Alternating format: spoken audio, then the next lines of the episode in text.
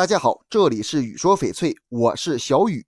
今天这期节目给大家讲讲为什么玉盲越来越多。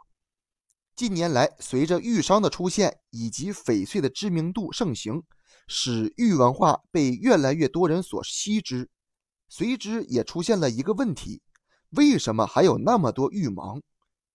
第一就是经验少，理论无法与实践结合。大家常说理论与实践相结合。然而，所有关于翡翠玉性的描述，一般人无法通过实践得到检验。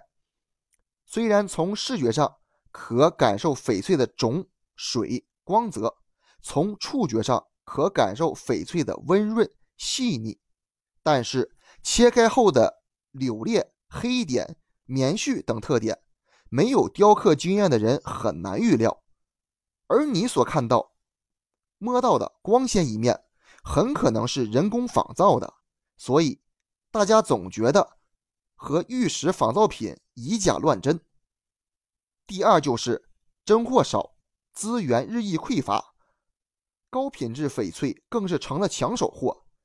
在翡翠市场，高货价格高，极其稀缺，一般情况下很难遇到极品，所以很多人都没见过真品，无论怎么熟记定义，也没有参考依据。很难将真玉和假货区分开。现在的市场也是鱼龙混杂，大家对真假的分辨变得越来越困难。再加上品质高的翡翠越来越稀缺，多数普通人想亲眼见到极品翡翠都是一件比较难的事情了。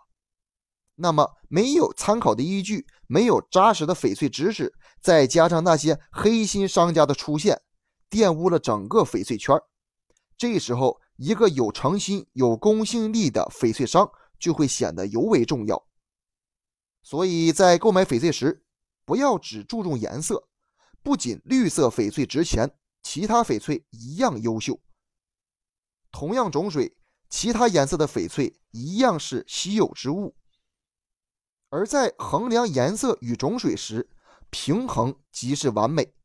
种水好的翡翠。在灯光下会给人一种灵动感，颜色好的翡翠会让人感到一丝灵气。那么你怎么评价谁更重要呢？最好是二者皆有。多数的收藏级翡翠都具备这样的品质。鉴定书上的内容主要告诉我们这块翡翠的真假以及是否为 A 货，并不会详细阐述翡翠的品质。具体的品质还是需要我们用肉眼观察，你记住了吗？这期节目就给大家讲到这里了，喜欢我的可以下方关注，咱们下期节目见。